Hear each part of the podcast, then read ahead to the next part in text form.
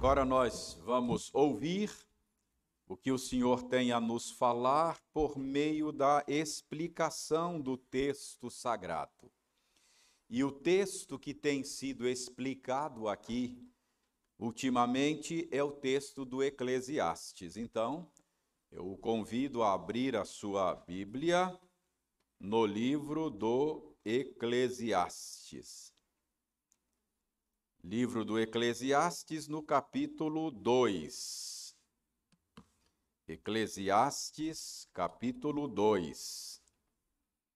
Eu lerei os versos 12 a 17.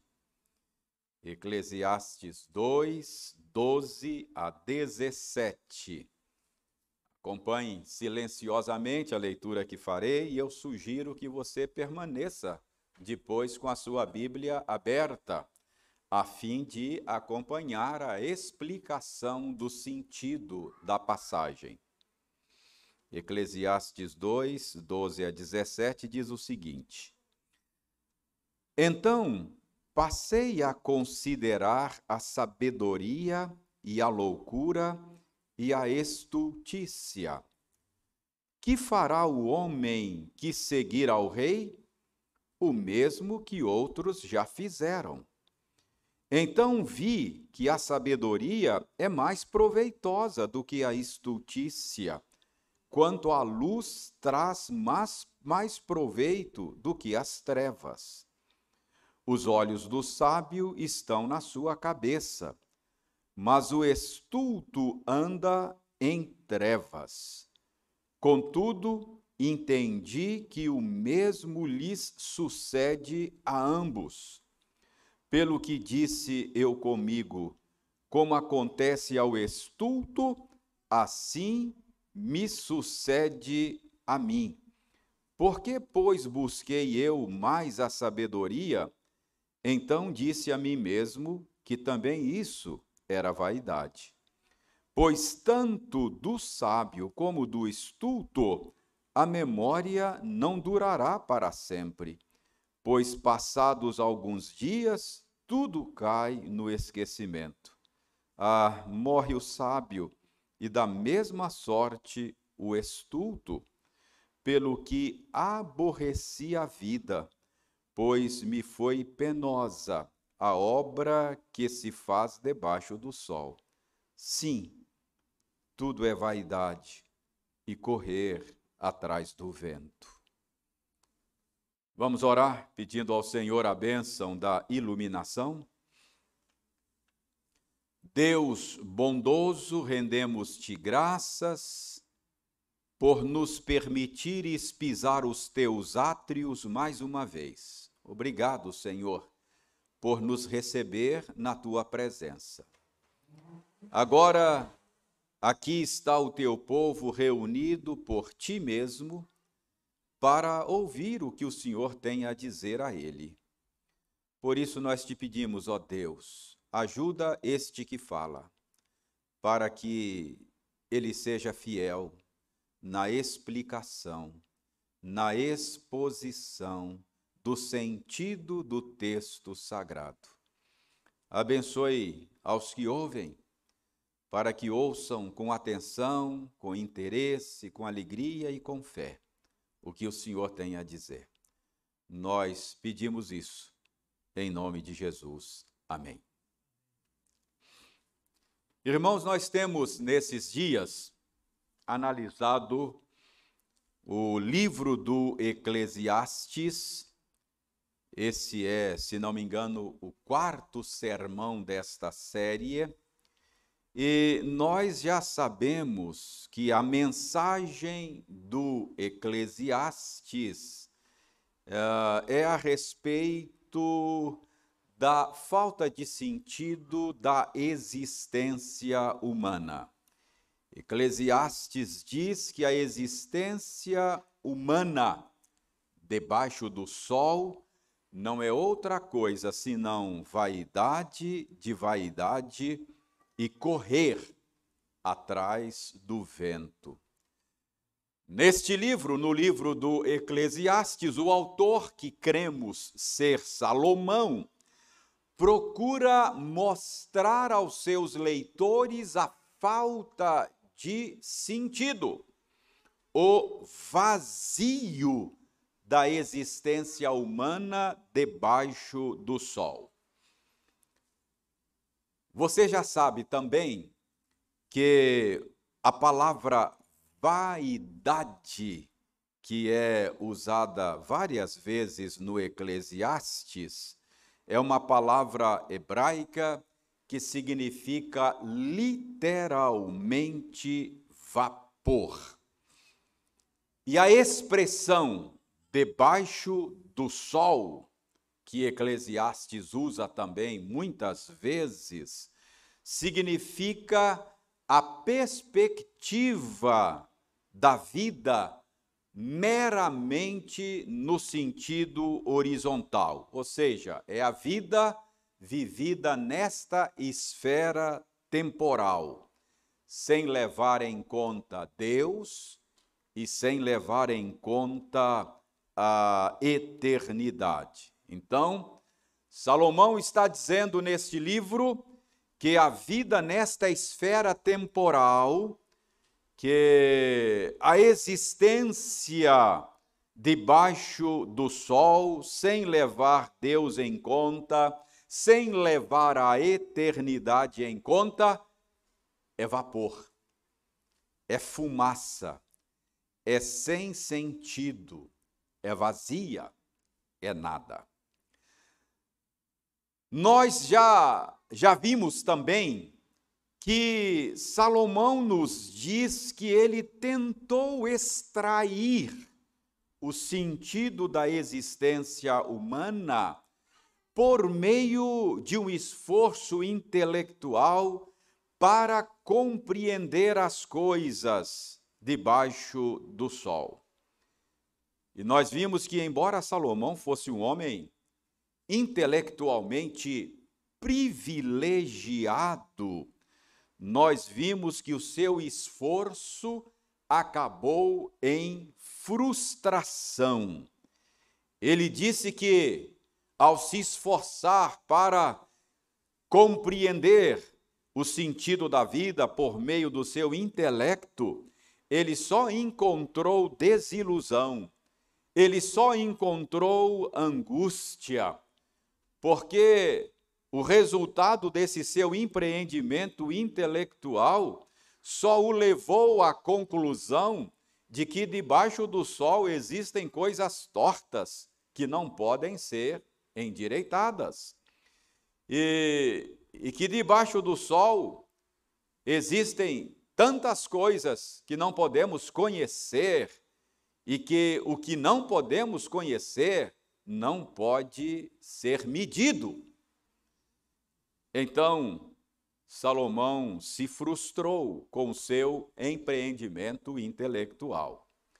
Nós vimos também que, além desse empreendimento intelectual, Salomão também testou o caminho dos prazeres.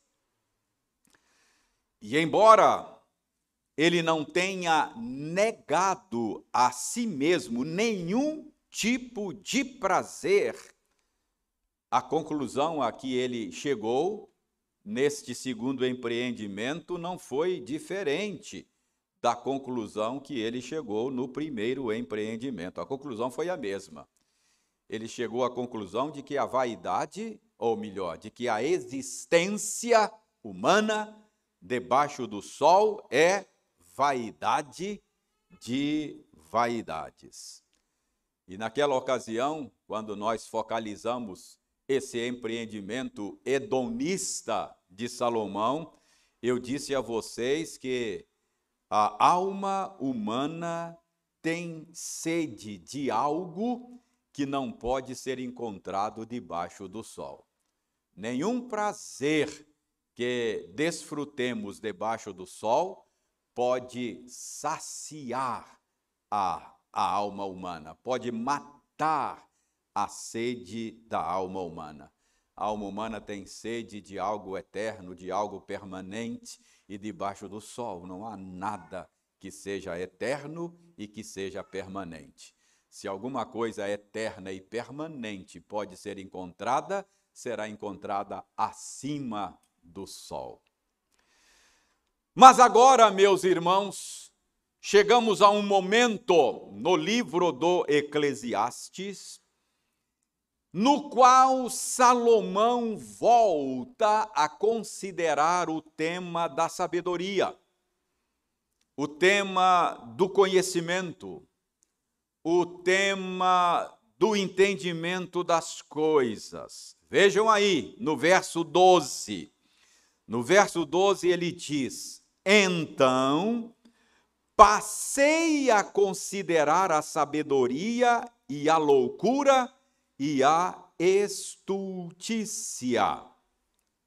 Preste atenção, antes de antes de considerarmos o sentido aí do verso 12, Deixe-me dizer a vocês que loucura e estultícia são conceitos intercambiáveis, são sinônimos, pertencem ao mesmo universo de significado. Então, nós não temos aí no verso 12 três categorias, mas duas categorias. O que Salomão está dizendo no verso 12 é que ele resolveu contrastar duas coisas: a sabedoria e a loucura ou estultícia. Então, Salomão, o pregador, o correlete, que já havia tentado encontrar o sentido da vida no entendimento das coisas, agora diz que considerou também o contraste entre a sabedoria e a loucura. O contraste entre a sabedoria e a estultícia. Porque talvez o contraste destas duas categorias pudessem ajudá-lo. Talvez a sabedoria vista em contraste com a loucura pudesse revelar a ele o sentido da existência humana, pudesse ajudá-lo a encontrar na vida alguma coisa de valor pelo qual vale a pena viver e vale a pena morrer. Então agora ele está dizendo que ele mudou a estratégia. Está usando o intelecto, mas ele mudou a estratégia. A estratégia agora é considerar sabedoria e loucura em contraste. Você sabe que quando você contrasta uma coisa com outra, isso pode ajudá-lo a perceber aspectos que você não perceberia de outra maneira. Então, ao fazer o contraste, talvez você veja coisas que você não estava percebendo antes. Por isso é que agora Salomão procura fazer o contraste entre sabedoria e loucura, entre sabedoria e estultícia, porque ele espera encontrar algo debaixo do sol que, que, que, tenha, que tenha valor e que faça a existência humana valer a pena. E notem também que Salomão está convencido de que a sua investigação foi exaustiva. Ele está convencido de que a sua investigação foi definitiva. É disso que ele está falando na segunda parte do verso 12. Dê uma olhada na segunda parte do verso 12. Ele diz: Que fará o homem que seguir ao rei? O mesmo que outros já fizeram. Qual é o sentido dessa segunda parte? Depois de falar que considerou em contraste sabedoria e loucura, ele faz essa pergunta: que fará o homem que seguir ao rei? O mesmo que outros já fizeram. O que Salomão está dizendo aí, irmãos, é que qualquer pessoa que se desse ao trabalho de investigar o que ele, o rei, investigou, não iria mais longe do que ele foi. Ah, é isso que ele está dizendo. Se alguém se desse o trabalho de fazer a investigação que ele fez, somente iria repetir o que ele fez. Então, nessa segunda parte do verso 12, Salomão está convencido de que a sua investigação foi exaustiva. Ele está convencido de que a sua investigação foi definitiva. Qualquer pessoa que seguisse o rei nesse trabalho, nessa tarefa de investigar o contraste entre loucura, eh, entre sabedoria e loucura, não iria conseguir mais do que ele conseguiu, porque ele examinou de maneira exaustiva, ele examinou de maneira definitiva. Então é isso que Salomão está nos dizendo aqui. Ele diz: Olha, eu resolvi então a certa altura, para encontrar o sentido da existência humana, fazer o contraste entre sabedoria e loucura, e fiz de maneira definitiva, exaustiva. Qualquer um que quisesse fazer o que eu fiz, não iria mais longe do que eu fui. É isso que ele está dizendo aí. Agora notem no verso 13 que Salomão admite que a sua investigação deu algum resultado. É curioso que no verso 13 ele fala assim de uma maneira um pouco mais otimista. Veja no verso 13. Então vi que a sabedoria é mais proveitosa do que a estultícia quanto a luz traz mais proveito do que as trevas. Então, no verso 13, Salomão diz a você e a mim que esse contraste que ele fez entre sabedoria e estultícia deu algum resultado. Que esta consideração do contraste ah, deu algum resultado, até parece tê-lo ajudado de alguma forma, porque ao considerar a sabedoria em contraste com a loucura, ele percebeu que a sabedoria é mais proveitosa. Vale mais a pena do que a estultícia. E ele diz: assim como a luz é melhor do que as trevas, a sabedoria é melhor do que a estultícia. Irmãos, todos nós conhecemos a experiência de estar em casa à noite sem energia elétrica. A, a vida fica mais difícil, não é? Na escuridão. Principalmente se não houver uma lanterna, se não houver uma vela a situação se torna muito complicada. Então, esta é a, a metáfora, a figura que Salomão usa. Ele compara a estultícia às trevas e a sabedoria à luz. E ele diz: assim como a luz é melhor do que as trevas, a sabedoria é melhor do que a loucura, é melhor do que a estultícia. Ah, Salomão diz que o estulto, o tolo, é como alguém que está tentando se virar na escuridão. Ah, ele, ele, é por isso que ele diz que a sabedoria é melhor do que a insensatez. A sabedoria é melhor do que a tolice. Vejam aí na Bíblia de vocês a primeira parte do verso 14. Ele diz: Os olhos do sábio estão na sua cabeça, mas o estulto anda em trevas. Em outras palavras, ele está dizendo: o entendimento do sábio, a compreensão do sábio é útil, porque a sua compreensão, o seu entendimento, a sua sabedoria são como seus olhos. A sabedoria o ajuda a enxergar melhor as coisas. Portanto, a sabedoria o ajuda a lidar melhor com as situações da vida.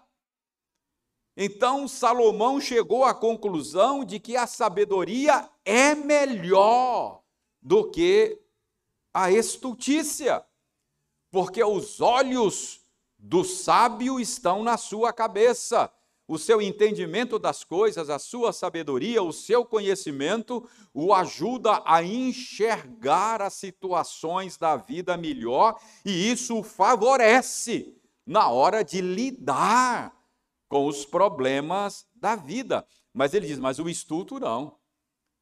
O estudo é, é, é como alguém se virando na escuridão. O estulto anda em trevas. Então, irmãos queridos, embora o pregador já já tivesse concluído que a sabedoria é incapaz de endireitar muita coisa torta na vida, embora ele já tenha concluído antes que a sabedoria não o ajuda a contar o que falta, apesar destas limitações do conhecimento, Agora, ao examinar a sabedoria em contraste com a loucura, ele admite que ter sabedoria é melhor. Ter sabedoria é uma alternativa melhor. É melhor ter sabedoria do que não ter. Então ele chega a essa conclusão ao considerar a sabedoria em contraste com a loucura. Mas, contudo, todavia, tem um porém. Vejam a segunda parte do verso 14. Contudo, embora ele tenha concluído que a sabedoria é melhor do que a loucura, ele diz: Contudo, entendi que o mesmo lhes sucede a ambos. Então ele diz que o mesmo sucede, ou o mesmo que sucede, embora a sabedoria seja melhor do que a loucura, o mesmo que sucede ao sábio, sucede ao louco, ao estuto, ao tolo. Então ele entendeu que a sabedoria é melhor do que a loucura. Mas ele concluiu também que a mesma coisa que acontece ao sábio acontece ao tolo. Ambos têm o mesmo destino. Do que é que Salomão está falando? Você vai encontrar a resposta se você der uma olhada no final do verso 16. O que, que ele quer dizer quando ele diz que o mesmo acontece a ambos? No verso 16, ele diz: Morre o sábio, e da mesma sorte o estulto. Então, embora Salomão conclua que a sabedoria é melhor do que a estultícia, ele diz que, que uh, isso, isso não ajuda muito. Ele, ele diz que isso não significa muita coisa, porque o mesmo que acontece com o sábio acontece com o tolo a morte existe e tanto o tolo quanto o sábio estão caminhando para o túmulo. morre o tolo, mas também morre o sábio. E ele diz: no final das contas, sabedoria é melhor do que loucura, mas no final das contas, sabedoria e loucura tudo é mesma coisa. Tudo é mesma coisa por causa da presença da morte. Sabedoria e loucura no final é a mesma coisa. Por isso a existência humana neste mundo é vapor, é vaidade de vaidade, é fumaça, é correr atrás do vento. Irmãos, o que Salomão quer que você e eu entendamos é que a morte existe e a morte rouba o sentido da existência humana. O que Salomão quer que você entenda é que, por causa da morte, a existência humana se torna vazia, sem sentido e sem significado. Ser sábio é melhor do que ser tolo? Salomão diria sim, é melhor. Tem alguma vantagem em ser sábio? Salomão diria sim, tem vantagem.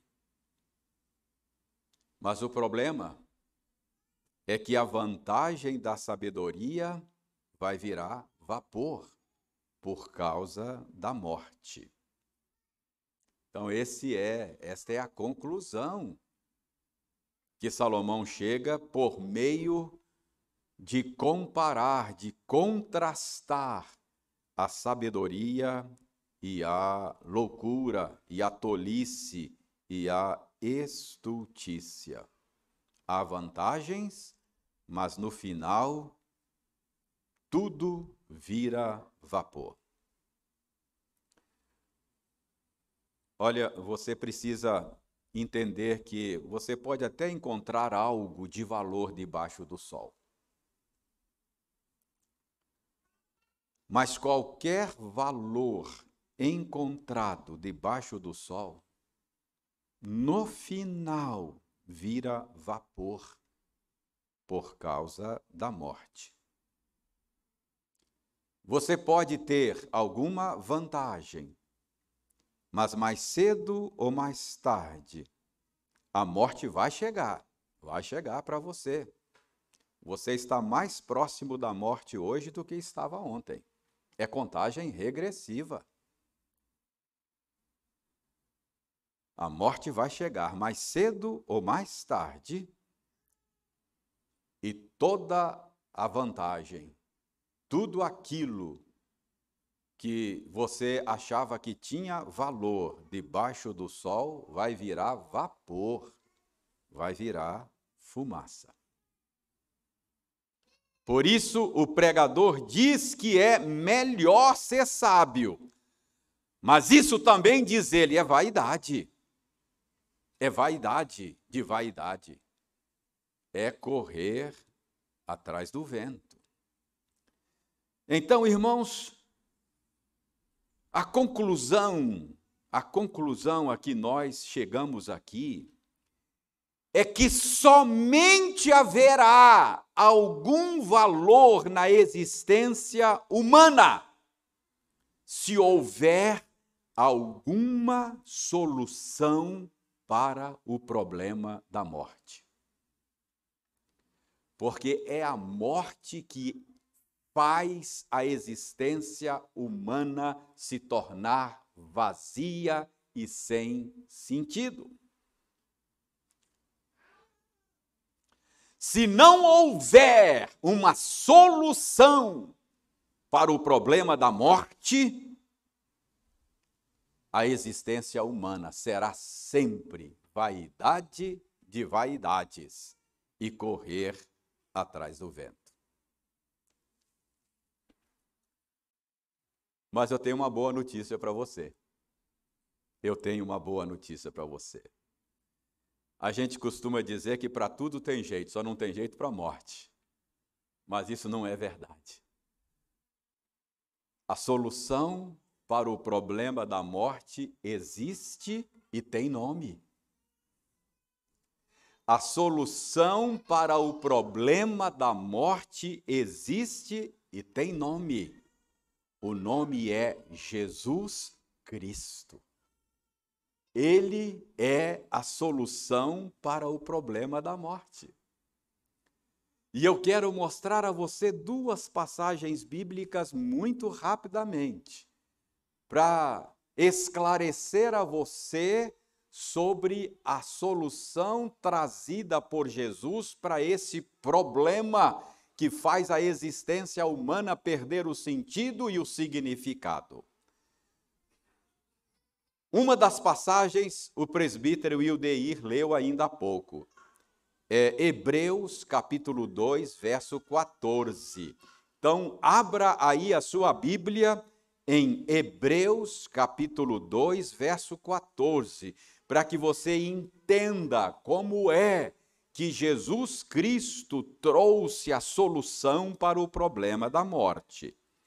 Hebreus 2,14 diz o seguinte: Visto, pois, que os filhos têm participação comum de carne e sangue, destes também ele igualmente participou, para que por sua morte, destruísse aquele que tem o poder da morte, a saber, o diabo. E vou ler o verso 15 também. E livrasse todos que, pelo pavor da morte, estavam sujeitos à escravidão por toda a vida. Deixe-me explicar para você a lógica desta passagem. A lógica desta passagem é a seguinte: a morte é salário do pecado. A morte entrou para a experiência humana por causa do pecado. E quem induziu a humanidade ao pecado? Quem induziu a humanidade ao pecado foi Satanás, o diabo. Por isso é dito aí pelo escritor de Hebreus que o diabo tem o poder da morte. Porque foi ele que induziu a humanidade ao pecado e o pecado trouxe consigo a morte como consequência. Agora preste atenção. Além de ser o indutor do pecado e, consequentemente, da morte, Satanás é também o nosso acusador, diz a Bíblia. E qual é o papel do acusador? Qual é o papel de um promotor de justiça num júri? O papel do acusador é provar que o réu é culpado. Esse é o papel do acusador provar que o réu é culpado. Por quê? Porque uma condenação justa somente se sustenta com base numa culpa provada. Por exemplo, uma vez provada a culpa de um réu, o Estado tem o direito e até o dever de punir o réu uma vez que a culpa foi provada. Agora, imagine que se, se alguma evidência forense, algum teste de DNA, alguma prova material, uma prova testemunhal fosse apresentada e demonstrasse a inocência do réu se a culpa não foi provada e se a inocência dele foi estabelecida, o Estado não poderia condená-lo. Por quê? Porque não haveria culpa para sustentar uma condenação justa. E sem uma culpa, toda peça acusatória se desmoronaria. Então, Se a culpa for removida, será removida também as bases justas da condenação. É isso que o autor de Hebreus está dizendo aí nessa passagem. Ele diz: por sua morte, Jesus destruiu aquele que tem o poder da morte, isto é, o diabo. Em outras palavras, com sua morte, Jesus removeu a culpa. E tendo removido a nossa culpa com a sua morte, ele destruiu o acusador. Ele livrou aqueles que estavam sendo escravizados pelo pavor da morte. Uma vez que ele destruiu a culpa, ele jogou por terra a acusação e a condenação. Qual é a condenação? O salário do pecado é a morte. Portanto, culpa removida, condenação derrubada.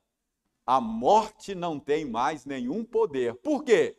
Porque a base da condenação foi eliminada.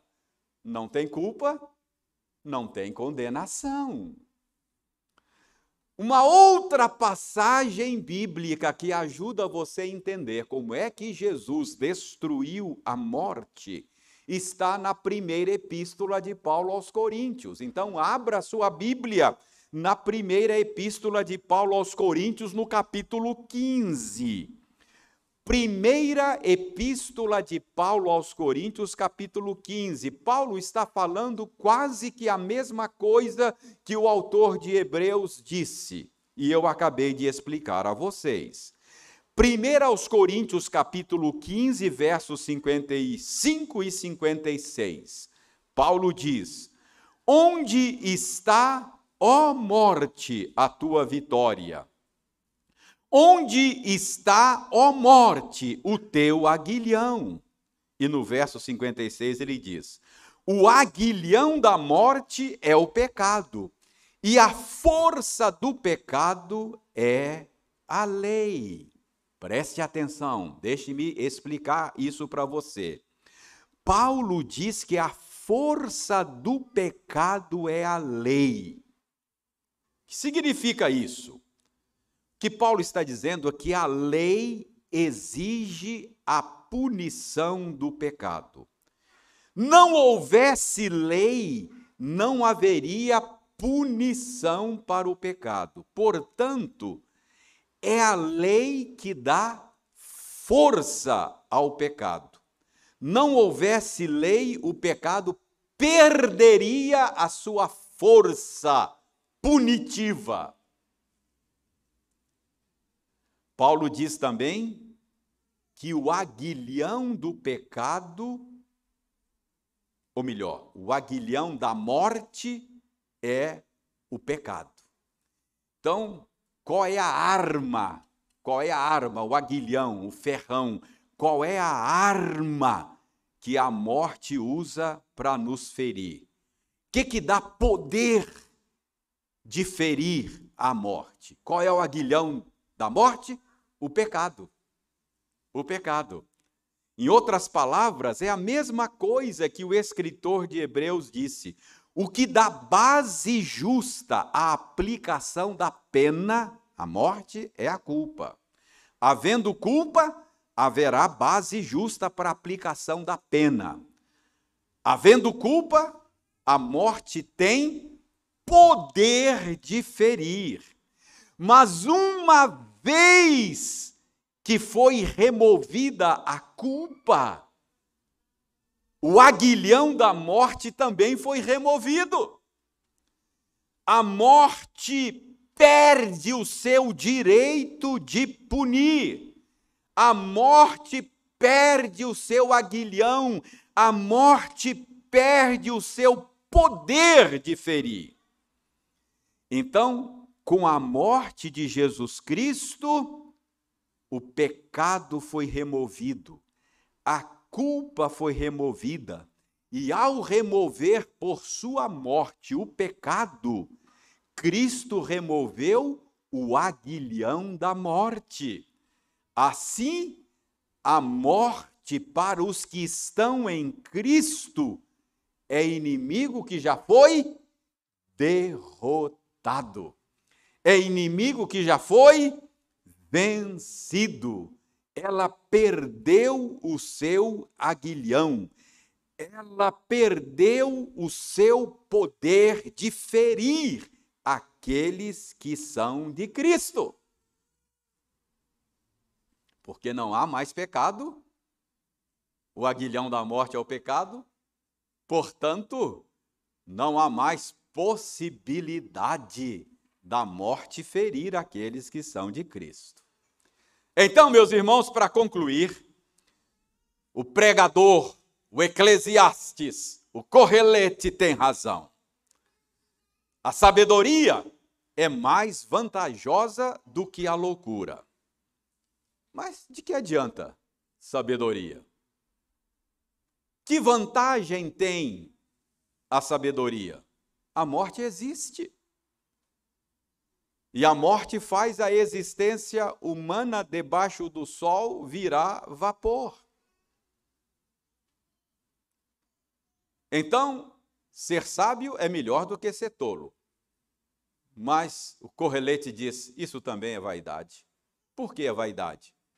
Porque morre o tolo, mas também morre o sábio. Mas acontece que há uma solução para esse problema. E eu disse que a solução tem nome, e o nome dela é Jesus. Ele venceu a morte. Olha, se você estiver vivendo sem Jesus, você está correndo atrás do vento. Sem Jesus, você pode ter muitas vantagens na vida. Sem Jesus, você pode ter muitos ganhos na vida. Mas isso também é vaidade. Porque todos os seus ganhos todas as suas vantagens. Sem Jesus, no final, vira pó, fumaça, vapor, vaidade de vaidades. Sem Jesus, não vale a pena a existência humana. De que adianta ganhar o mundo inteiro e perder a sua alma?